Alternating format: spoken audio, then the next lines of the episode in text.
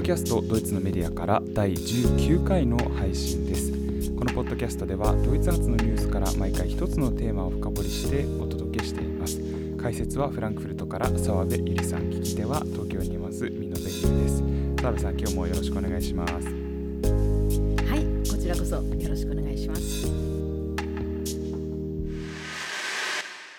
今日のテーマはですねドイツの社会政策社会保障政策です、えー、でこれを、えー、過去に推し進めた、まあ、主体となったのが、まあ、ドイツ社会民主党なわけですけれども、えー、今ですねえー、2大政党の片っぽだったのが今支持率を大幅に落として10%台、えー、まあ、真ん中ぐらいで多分低迷しています。でなんですけれどもどうやらこの理由というのも、社会政策に関係があるということで、今日はお話を楽しみにしてきました、澤部さんはですねこれを、えー、社会民主党が自分で自分の首を首を絞めたお話だというふうにあの以前事前におっしゃっていたんですけれどもこれはどういうことなんでしょうか、えー、お願いいたします。はい。えー、そうですね今日はあのドイツ連邦共和国史上一番大きい改革と言われるあの社会改革これは2003年から5年にかけて行われた改革なんですがこれについてお話ししたいんですがまさに今美濃さんがおっしゃった通りこの改革を推し進めた政党社会民主党 SPD です。この政党がこれをきっかけにこのあの改革をきっかけに凋落していくというね。ああのまさに自分で自分の首を絞めたストーリーって私言ってますけれども、はい、あの本当にねこれ前代未聞じゃないかと思うんですね。っていうのは一つの政党が打ち出した政策がね失敗してこけるんなら分かりますし、はい、何かしらこうねスキャンダルとかが現れて、あのー、どんどん支持率を失うっていうのは分かりますよね。うん。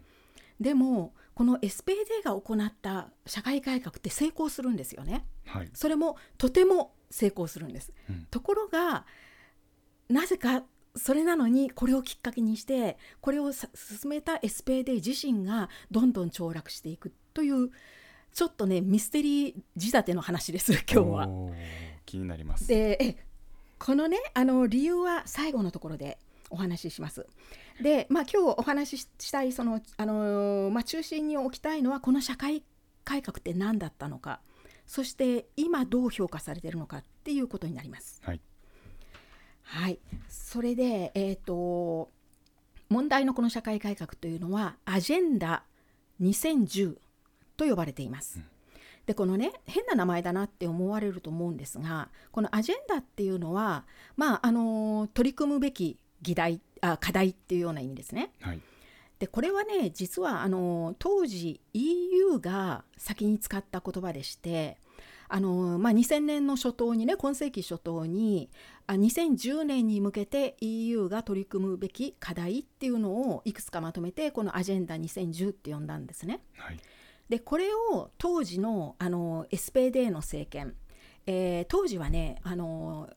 ゲアハルツ・シュレーダーという人が首相だったんですがこの人が SPD の政治、ね、そうですね、はい、はい、メルケル氏のあメルケル政権の直前まで、はい、えー、1998年から2005年まで2回政権を務めた取ったのがその SPD と緑の党の連立なんですが、はい、その間首相を務めたのがシュレーダーさんだったのでシュレーダー政権というふうに呼びます。でこのシュレーダー政権が2期目2期目というのは2002年から2005年だったんですがこの時にあの実現していったのがこのアジェンダ2010という改革でこれにねその当時 EU であの使われていたこの言葉をシュレーダー政権がそのまま取って国内の改革の名前にしたんですね。なるほどですから今ではねもうあのドイツ人にとってみればアジェンダ2010っていうのはあのまさにこの社会改革ドイツ国内の社会改革のことです。うん、で一体これはあの何をしようとした改革なのかというと一言で言えば当時のドイツ経済を立て直すための改革だったんですね。うん、そしてアジェンダ2010っていうのは本当にねこの経済立て直しのためにものすごく多角的なね視点から多岐にわたる点を引っ張り出しましていろんな改革をねやったんですがそれをまとめてアジェンダ2010と言ってます。例えばねあの税制も企業にとっていいように有利なように税制を改革する。あるいはあの教育特にねあの職業教育です。あの職業教育っていうのはドイツではえっ、ー、とねあの例えば義務教育だとかあるいは大学進学のためのギムナジウムの教育とかね。まだ一般的な教育課程自体は学校教育って呼ぶんですが、はい、その後で子どもたちもしくは青少年があの職業のね進むべき職業の方向を決めてから受ける教育専門の教育。これは全部まとめて職業教育と呼びます、はい、ですからドイツでは大学は職業教育なんですねでその職業教育の在り方もこの時にあの改革されます。その他あの社会保険制度これはあの医療保険と年金保険ですがこれもねあの改革されるんですね。ただこのアジェンダ2010の中で最も大きい改革となり一番のこう中核に置かれたのが雇用市場改革だったんです。でこの雇用市場改革のことを特別にハルツ改革というふうにドイツでは呼んでいます。はい、でこのハルツって何かって言いますとこれ人の名前なんですね。というのはあのアジェンダ2010で、まあ、たくさんいろんなことをやった中でもその雇用市場改革目玉になるべき雇用市場改革を行うために特別な委員会を結成しその責任者になった人がペーター・ハルツという人だったんです。うん、ですからその人の名前を取って、まあ、通称ハルツ改革って呼ばれてます。はい、これがね一番の大きな大きな改革だったんですね。そして先ほど言いましたようにこのアジェンダ2010っていうのは結果的に成功するんですがこのね内容をお話しする前にそもそもこの改革が必要となったあの今世紀の初頭のドイツ経済ってどんな風だったのかというあのその状況をね説明します。はいでねこれはねあのとっても象徴的な話があるんですけれどもえっ、ー、とね2003年時点でドイツのねあの経済学者の中の第一人者この人はねもうしょっちゅうメディアにも出てくるし国民にもよく顔を知られてる経済学者でおそらく世界的な知名度も高いと思うんですがハンス・ヴェルナー・ジンという人がいるんですけどねこの経済学者がね一冊の本をあの出版してすごく有名この本自体がすごく有名になるんですね。でそのね著作のタイトルが「ドイツはまだ救えるか」っていう題名なんです。うん、でこの本の中でねこのジンさん経済学者のジンさんがドイツは欧州の病人であるっていった言葉もすごく有名になるんですね。うん、でね欧州の病人っていうのは割によくねあの債務債務が多い国に対して使われる言葉なんですよ。ギリシャみたいな。はい、うん、がありましたね。ただ、ええこの時はねあの外から言われたんじゃなくてドイツの国内からドイツこそが欧州の病人だっていう声が出てきた、うん、そのくらいね状況がひどかったっていうことなんですがこれはね数字を見るとすぐに分かります。えーと、通常一国の経済状況をねあの判断測定するのに、まあ、一番よく使われる指標ってあの GDP 実質 GDP ですね、はい、の成長率。前年比でどのくらい成長したかっていうその数字なんですけどもね。これはねドイツの2001年から2005年の5年間を取るとねものすごく低いんですよ。えーとね、当時のその平均の毎年の成長率がね0.5%、うん、でこれはねあの比較のために言いますとあのユーロ圏全体の平均は0.9%アメリカ合衆国は同じ年1.4%だったんですね。うん、でまあ、他国と比べても低いことがわかると思います。はい、でさらにねこのドイツ連邦共和国市場で見ても最低だったんですねこの時。でしかも2002年と2003年はねマイナスになります、うん、2002年がマイナス 0.2%2003 年がマイナス0.7%っていうね、まあ、悲惨な状況だったんですね。でもう一つの指標は失業率なんですがこれもえー、2005年っていうのはねドイツで失業率が一番高かった。歴史的に一番高かったんですね。うん、で、えーと、数字は11.7%失業者の数が500万人を超えたと言われてます。でちなみにね比較のために言いますが今どうなってるかというと昨年2020 2020年のこれはあの末日付の数字だと思うんですけれどもこれねあの実は昨年はねコロナでねまた悪化したんですね少し。前年からちょっと悪化してるんですがそれでもね昨年末日のドイツの失業率は5.9%、うん、で失業者の数が約270万人。で、まあ、悪化したとはいえ2005年と比較すると半分ぐらい減ってんですね。はいですから2005年がいかに高かったかということがわかると思います。はいで問題はねなんでこんな不振だったのかっていうその理由なんですよね。でこれはねもういろんな経済学者がいろんなこと言ってて私も難しい経済の専門的なことはよくわからないんですけれどもあの一般に言われるね大きな理由だけちょっと整理しました。でね、えーと、4つ理由をご紹介するんですがこのね多くがそれぞれ因果関係になってるんですね互いに。でまずね1番目の理由が、えーと、ドイツ企業のね生産性が低かったんです。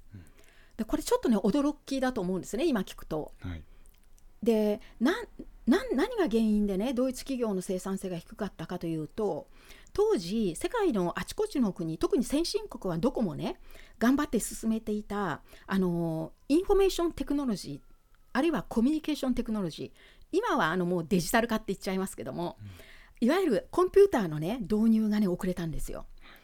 でなんでかっていうとそれが2番目の理由になるんですが企業にねそれだけのね投資するお金がなかったんですね。うんじゃあそれはなぜかと言いますと人件費がかかりすぎてたんですドイツの企業は。なるほど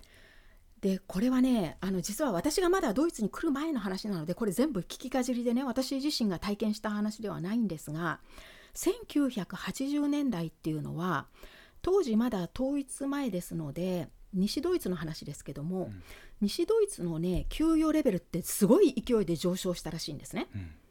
でしかも社会保障が就労者にとって有利にどんどん改善されていた時代だったらしいんです。はいですから逆に言うと企業にとって人件費がどんどん重荷になっていった時代だということですね。うんでそれプラス、えー1990年に東西統一が行われます。で東西統一っていうのは結局まあ平たく言ってしまうと東ドイツが倒産してそれを西ドイツが吸収合併したわけですよね。うんですから東ドイツにあった企業っていうのはまあ倒産して生産されるかあるいはひ西側の企業にあの吸収されるかのどっちかだったわけでそうするとあの統一ドイツは当時の、あのー東ドイツ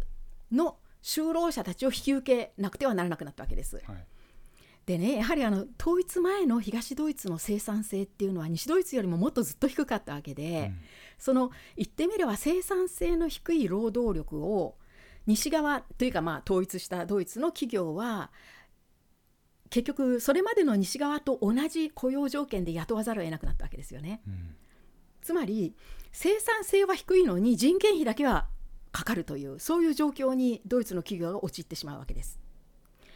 それにさらに加えてあの、まあ、整理されてしまった東ドイツの企業が多かったも多かったわけですから、うん当然失業者も東ドイツにはわっと増えるわけです。はい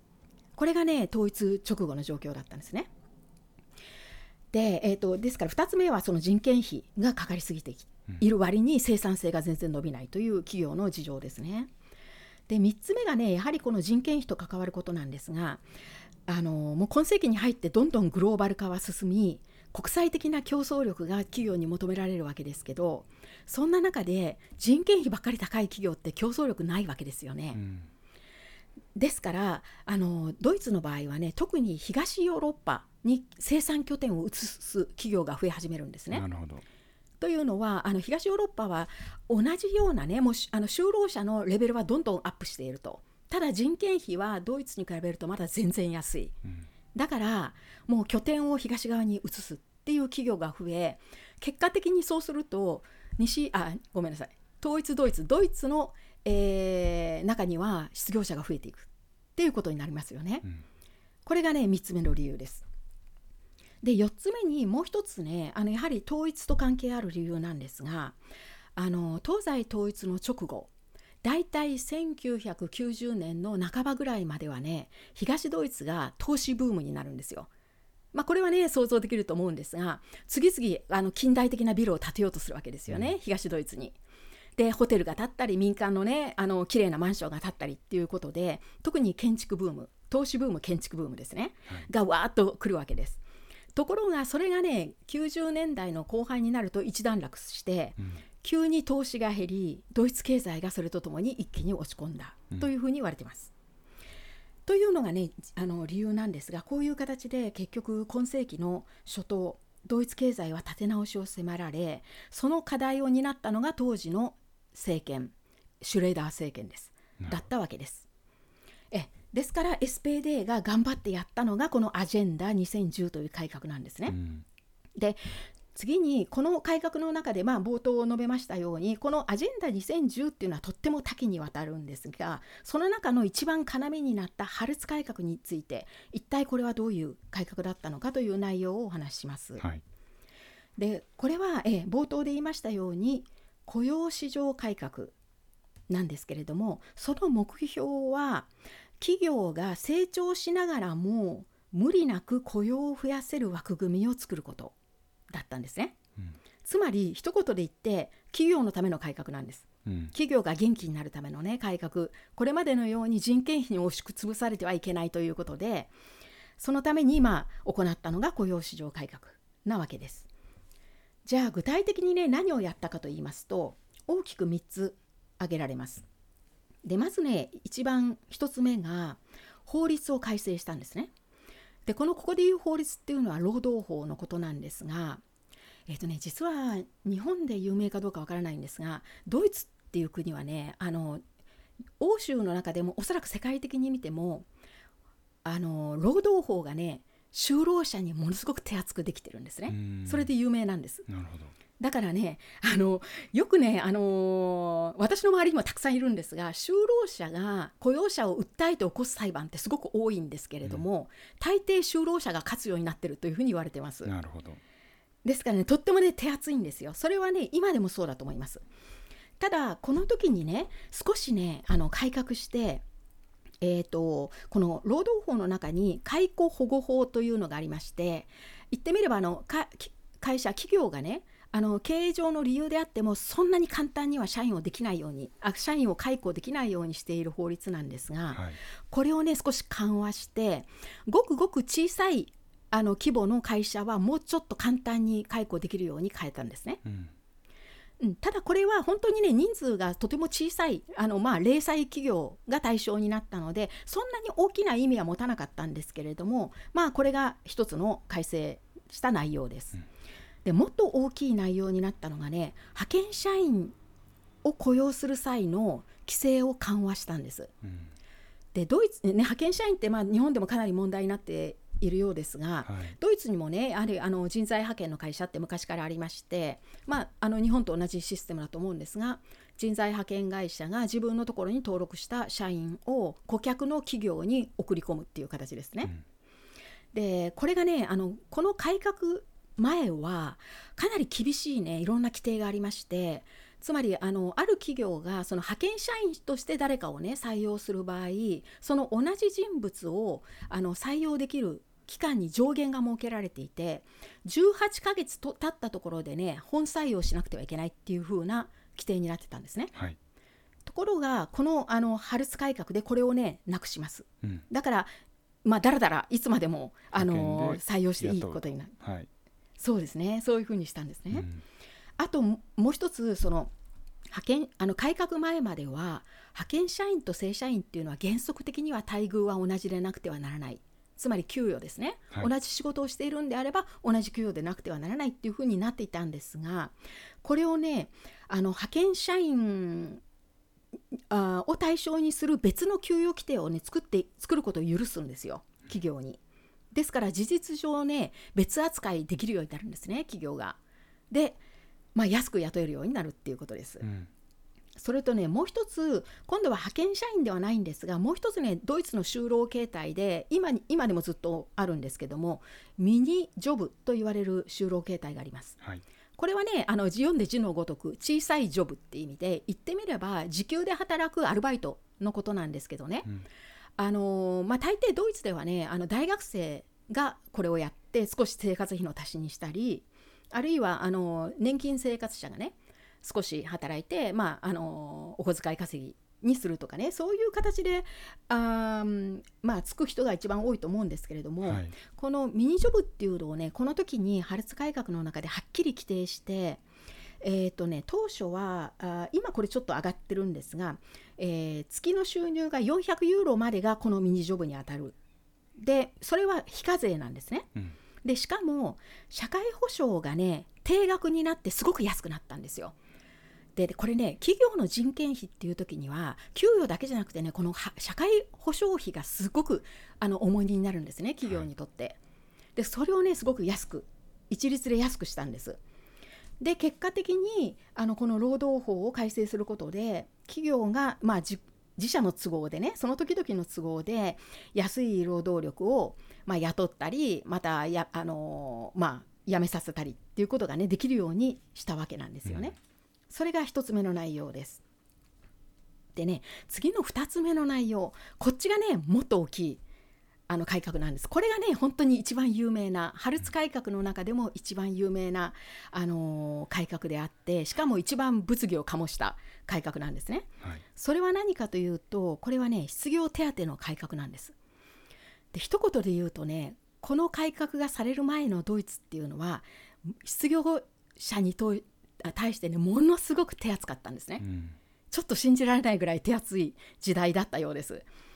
でねあのー、これえっ、ー、とまずねどう変わったか今の状況から先に今度はお話したいんですが、はい、今どうなってるかこれ以来ずっと変わってないんですけどもあのこの改革でどうなったかと言いますと失業手当ってねドイツには2つあります。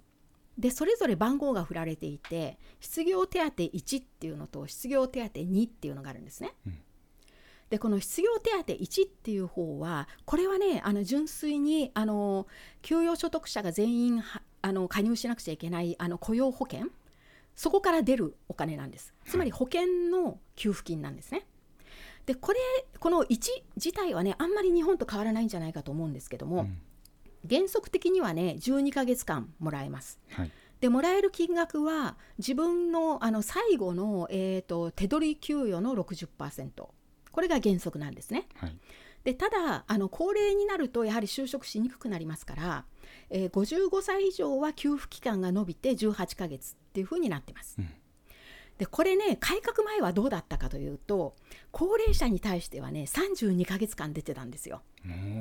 すごいでしょ？32か月。3年ってことですか？3年弱ですね。そうですね3年弱ですね、うん、うん、だからまああのまあこれ高齢者だけなんですけどね、はい、あの高齢者に対する給付期間はガタッと短くしたわけですね、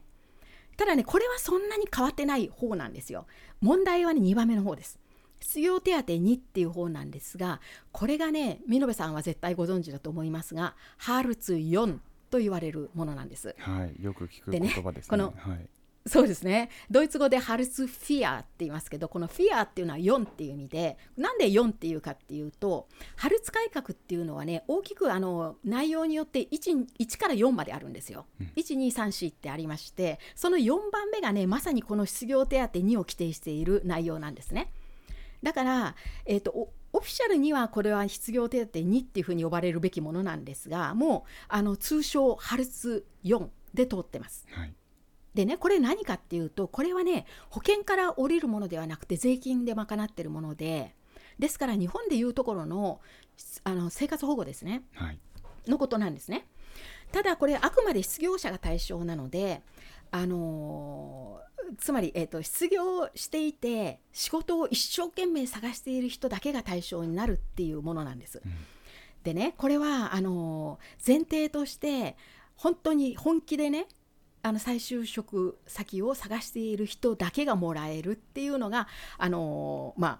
えー、そのなんていうか原則でして、はい、だからねすっごく厳しい条件をいろいろつけたんですね。で例えばあの面接時が指定されていてそれには必ずね時間通りに現れてで自分の就職活動の様子をね報告しなくちゃいけないとか、うん、でそういうことをやらないと罰則があるんですよ、うん、罰則っていうのはねお金が確か削られるんですよねもらえるお金が。あるいはこうよっぽど納得できる理由がない限り紹介された仕事には絶対つかなくちゃいけないっていうね条件があるんですね。うん、でそれももしそれをしなければまた金額を減らされるっていうので、肝心のへ金額はどうかどうなってるかと言いますとこれはねあのえーと、賃貸住宅に住んでいる人は、えー、家賃と暖房費。暖房っていうのはドイツでは生死に関わる問題ですから、はい、住えー、住宅費と暖房費あの家賃と暖房費は国が出してくれてそれ以外に現金給付として現在はね大人1人月446ユーロになってます、はい、ですから今のレートで5万5千円弱ってところかな、はい。これがねあのもう一律なんですねこれは、うん、あのかつて自分がどのくらい稼いでたとかそういうのは全然関係なくて、まあ、この金額でやれっていうことなんですね。はい、でさらにねこの金額を満額でもらうためには資産チェックとか住宅チェックっていうのがねあすごく厳しくってそれを受けなくちゃいけないんですよ。うん、つまり貯金があったりね資産があったらまずそっちを使い尽くす使い果たさなくちゃいけないわけですね。はいであとあの住宅でも、まあまあ、あの自分の家を持ってる人はねそこに住み続けていいんですけどもあの割にこうあのいいアパートに住んでいた人賃貸住宅にね結構高い賃貸住宅に住んでいるとやっぱりそれはダメなんですよ。うん、そんなところの贅沢だっていう話ですね。はい、っていうふうにねさまざまなチェックが入ってあのー、まあ、すごく厳しくなったんですがこれ改革前はどうだったかと言いますとこの今あのお話しした失業手当の2ハルツ4これがねめちゃくちゃ良かったんですねかつては。でどう良かったかと言いますとえっ、ー、とね最後のねあの手取りの55%前後をずっと無期限でもらいもらい続けることができたんです。ですからあんまりねこう失業手当1の方と変わらないんですね、うん、失業手当1っていうのは60%なんですよ。最後の手取り給与の60%、はい、でも期限があって12ヶ月って定められたわけじゃないですか。はい、でもかつてはこの改革の前はあの無期限でね55%ぐらいの最後の手取り給与をもらそのまま国から払ってもらい続けられて期限がないってすごいでしょ？そうですねそれでねさらにねアルバイトも許されたんですね。で週にね、えーと、最高15時間までなら働いていくら稼いでも引かれなかったんですね。うんだからね低賃金職に就くよりも失業してこっちをもらった方がねはっきり言っていいぐらいなるほど。っていうふうによく言われたんですね、うん、それでドイツ人の就労意欲が非常に低下したわけです。うん、でねそれを立て直す必要があってこういう厳しいルールに変えたんですがまああの原則的に先ほども言いましたけど働くこと働こうとしない人間は国も助けないよっていうスタンスですね、はい、これを貫いたわけなんです。でこれがね2番目の、まあ、一番大きい改革だったんですね。うんで最後にハルツ改革の3つ目の点っていうのはさすがにここまで厳しくして、まあ、失業したらはっきり言って最初の1年間はいいとしてもそれを過ぎてもまだ仕事が見つけられないといきなり社会の底辺に落ちる感じなんですよね。はい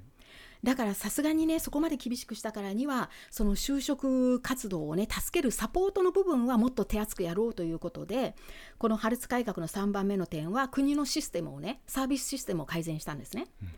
でまあ、あの日本も同じだと思いますけども、まあ、もちろんコンピューターシステムを使ってもうどこでも簡単にねあの仕事を紹介できるようなシステムを作り、はい、でしかも資格がない人に対してはいろんな研修の機会を与えるとかね、まあ、そこはかなり手厚くあのフォローするシステムを作ったっ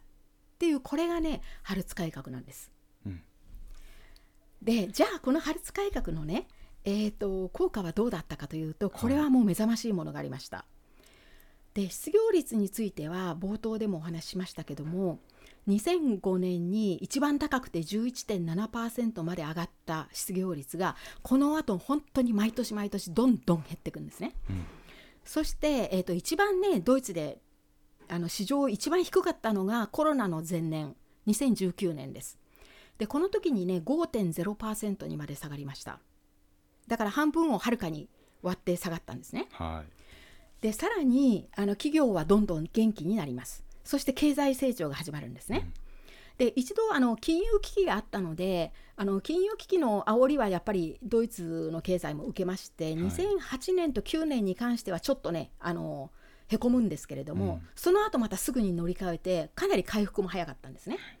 でまあその企業が元気になった理由っていうのがやはりあの雇用形態がねにその派遣だとかミニジョブだとかこうあの低賃金で自由に企業が雇える形態が増え、うん。人件費が抑えられたっていうことが一つとそれからもう一つね人件費なんですけども正規の社員にしてもあのーまあ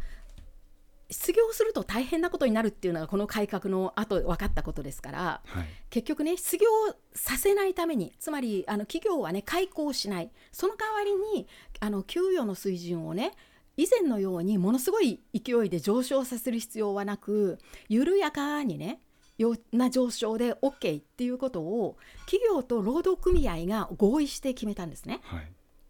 でこれによって、あのーまあ、成長していく企業が成長していく中でも人件費っていうのは最初のうちかなり抑えられたわけなんですよ。それで企業があの次々資本をね蓄積し始めます。でち資本が蓄積できればもちろん投資にするわけですから企業というのは。でどんどん経済復興していって成長していくわけですよね企業が。でそうするとね今度あの成長した企業っていうのはやはり今度はあの優秀な職員し社員をあの必要とし始めますよね。うんで当然のことながら長期にあのずっとこう自分の会社でやってくれる優秀な職員をあの雇おうとし始めますから結局ねドイツの場合は派遣ってね一時的な現象で終わったんですね。うん今でもありますけどもあまりね日本のように派遣ばっかりっていうような状況にはならなくて済んだんですよ。はいで最終的に2017年にはあの一度緩和した派遣のルールがねまた元に戻されます。そしてやはりあの派遣社員として雇った場合はそのあの自分あの採用した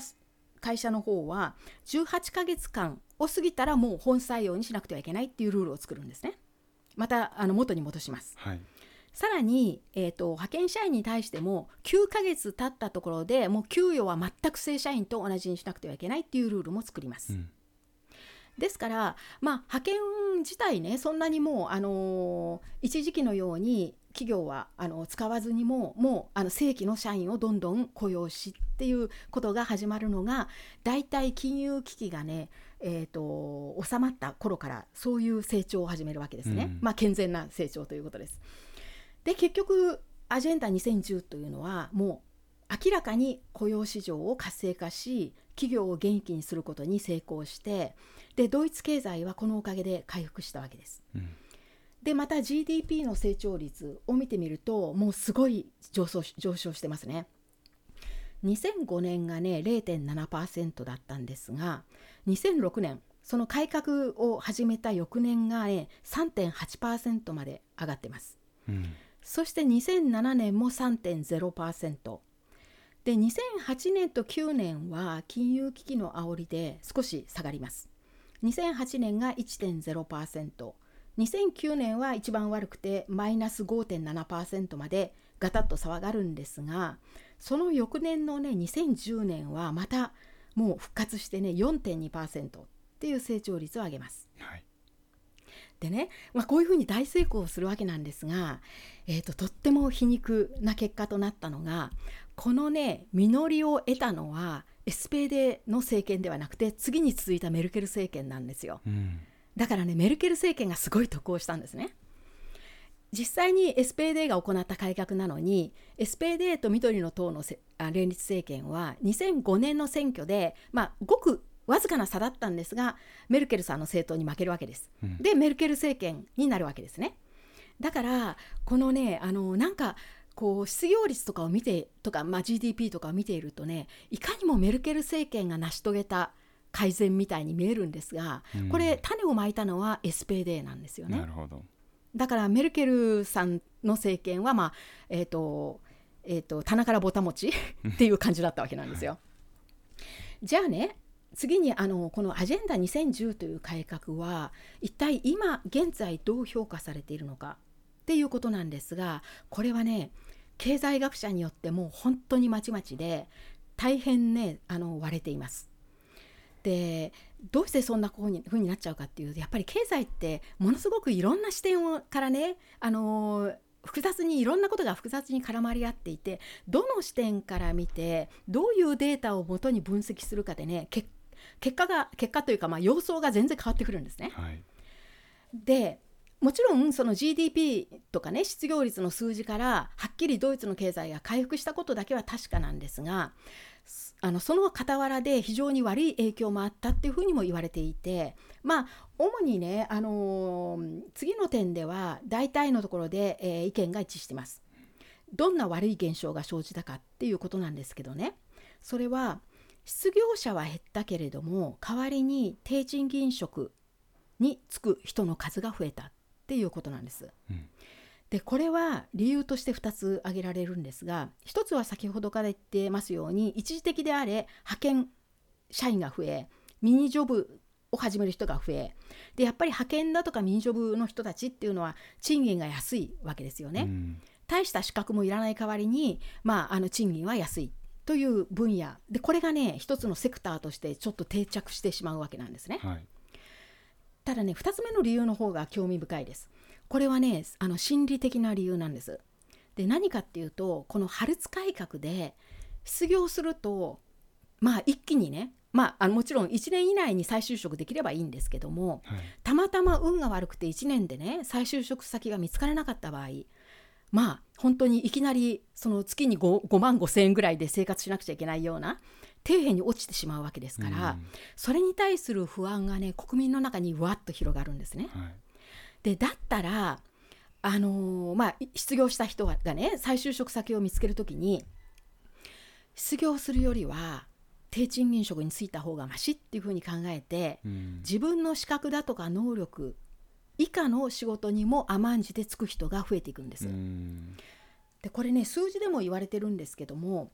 この、えー、アジェンダ2010の改革の5年後にドイツにおける低賃金職についている人数は約100万人増えたというふうに言われてます。うん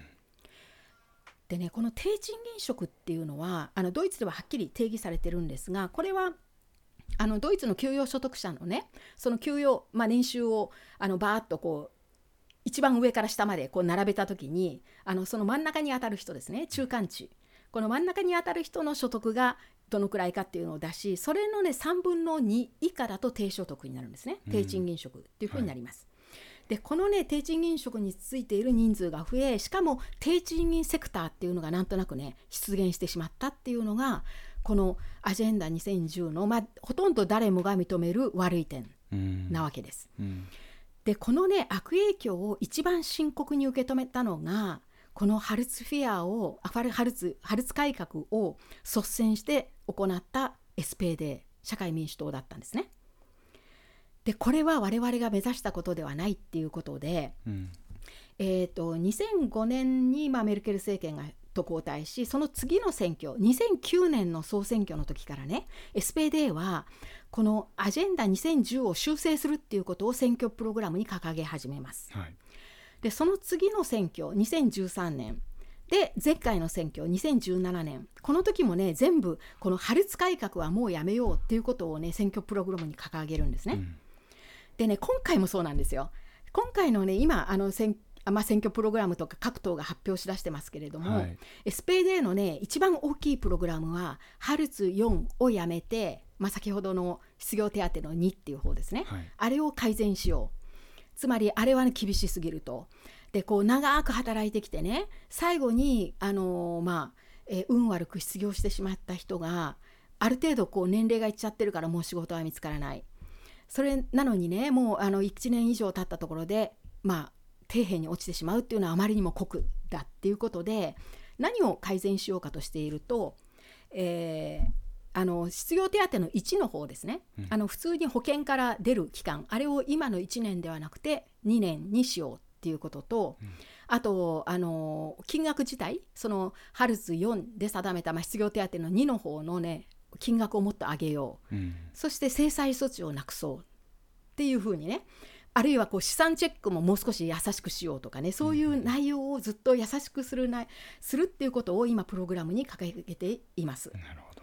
ところがこの SPD がどんどんどんどん支持を落としているんですね。うん、選挙のたびに負けてますよね。であの最初に見延さんがおっしゃった通り今回の選挙でもまあ15%取れればいい方じゃないかっていうような感じですね、うん、今の印象では。はい、でねここで冒頭に戻ります。なんでかっていう話なんですよね。せっかく成功した改革をして成功したのになぜかこの理由はね2つあります。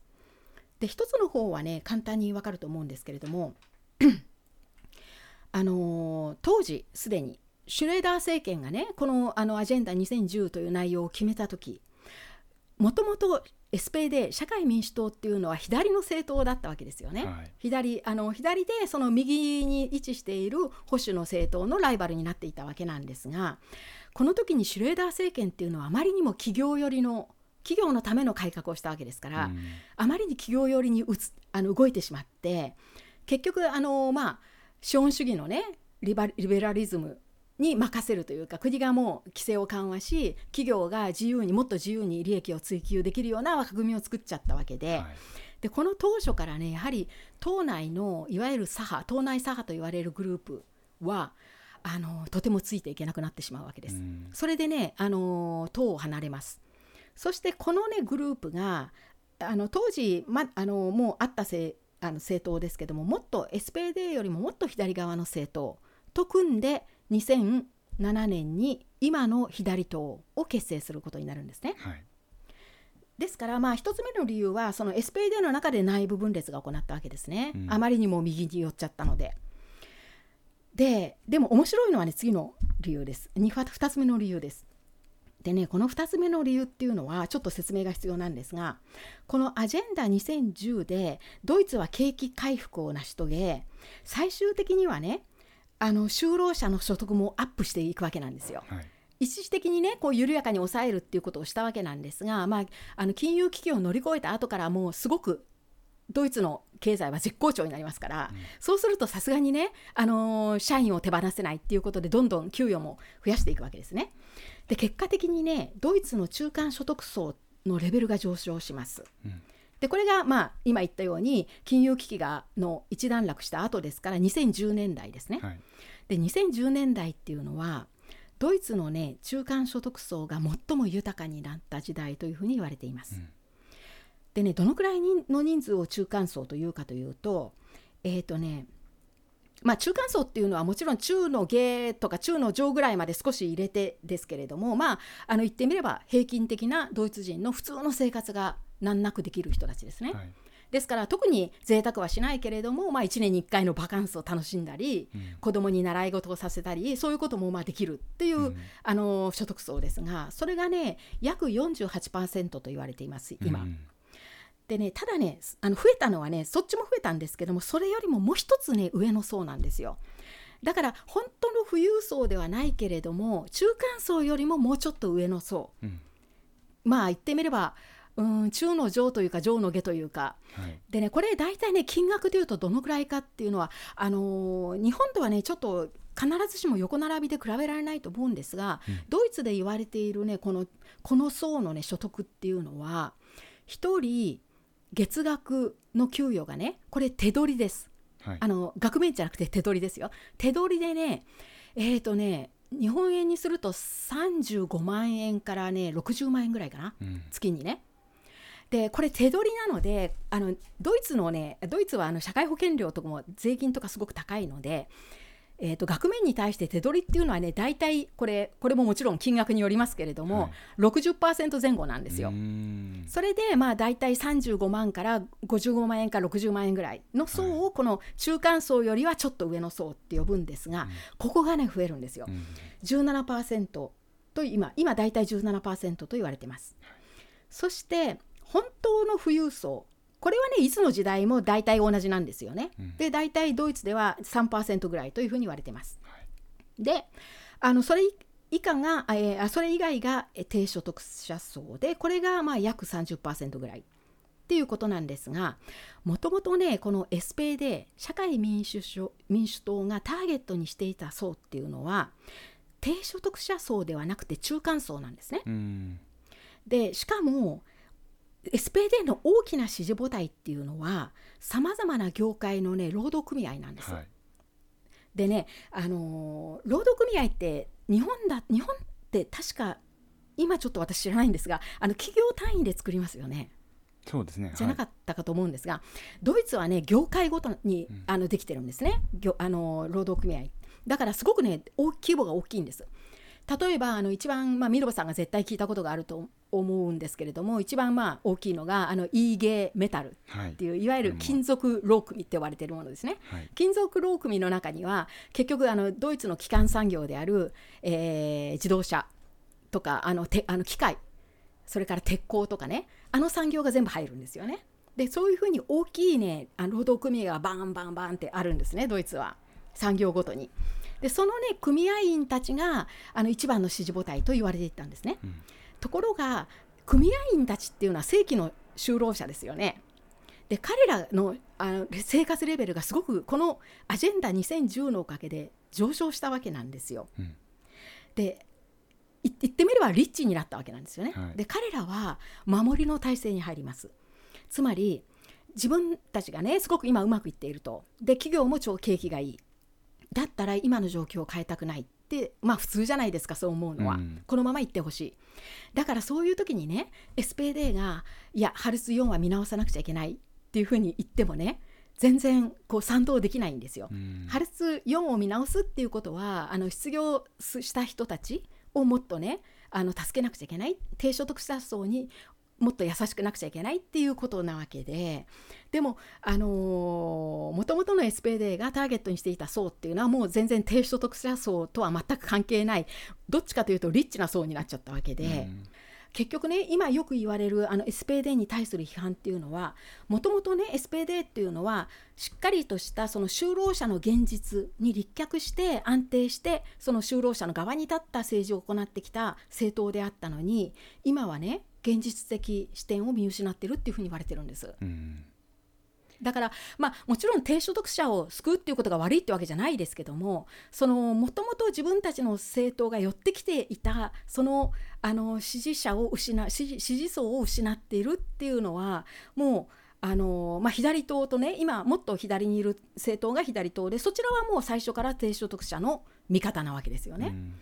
でもそことの違いっていうのはあったはずなのにそれがなんかこうなくなってきているというかこう、えー、ターゲットが変わっちゃったのかだからそれを今まで通りのターゲットにぶつけてももう支持が得られないっていう状況になってしまったっていうことなんですよね。でただね私が思うのはあの今またコロナで今後どうなるか分かりませんよね。でこのねコロナの結果っていうのはまだ本当に分からないどこの国でもそうだと思うんですが、はい、今後ドイツの経済がね、まあ、来年になって初めて分かるぐらいじゃないかと思うんですが、えーと、コロナの結果ドイツ経済がどういう状態になるのかが分からない。でまあ、今後悪化する可能性もあるわけでそういう中でね SPD はもっとね国民の多くの国民の支持が得られるような立ち位置を新たに見つけられるかどうかっていうのが課題になるような気がしますね。もうななまさにここ数年間は SPD はその党首を特会引っかえしたりしてなんとかこうこの自分たちは何,、何の政党なんだっていうのを打ち出そうと頑張ってるようなイメージがありますけれども、えーえー、まさにそれにこういう歴史があったんだということが今日とてもあのよく分かりました。うん、えー、まあなんかかわいそうといえばかわいそうですよね。なんか本当メルケル政権ばっかりいい目を見ちゃったっていう結果的にね。とはいえあのメルケル政権と実際に組んで連立していた期間が長いですから、はい、もちろんあのジュニアパートナーとしてではありますが、はい、政権には参加していた期間が長いですからね。その間にもまあいろんな社会改革というのは確かにね成し遂げているんですねスペーデって。はいあの低所得者のための年金生活年金を改革するとか、もっといいように改革するとかね。最低賃金を導入したのもこの SPD があの主軸になってやったんですね。あの2015年からドイツは法律ではっきり最低賃金が決まりましたから、はい、そういうこともやってはきているんですが、うん、選挙になると弱いっていう気の毒な話でした、はい、そういうことです。ありがとうございます、はい、以上です、ドイツメディアから第19回ですけれども、はい、えドイツの社会政策について歴史を遡って解説をいただきました。えこのポッドキャストを聞いてくださっている皆さんはぜひ、え澤部さんのニュースブログアマガエ「アマガエルのドイツだよりも」え読んでみてください、え今回の内容についてのご意見やご感想あるいはテーマの提案というのは、えドイツ .media.gmail.com までメールでお寄せくださいそれではまた次回、ポッドキャストドイツのメディアからでした。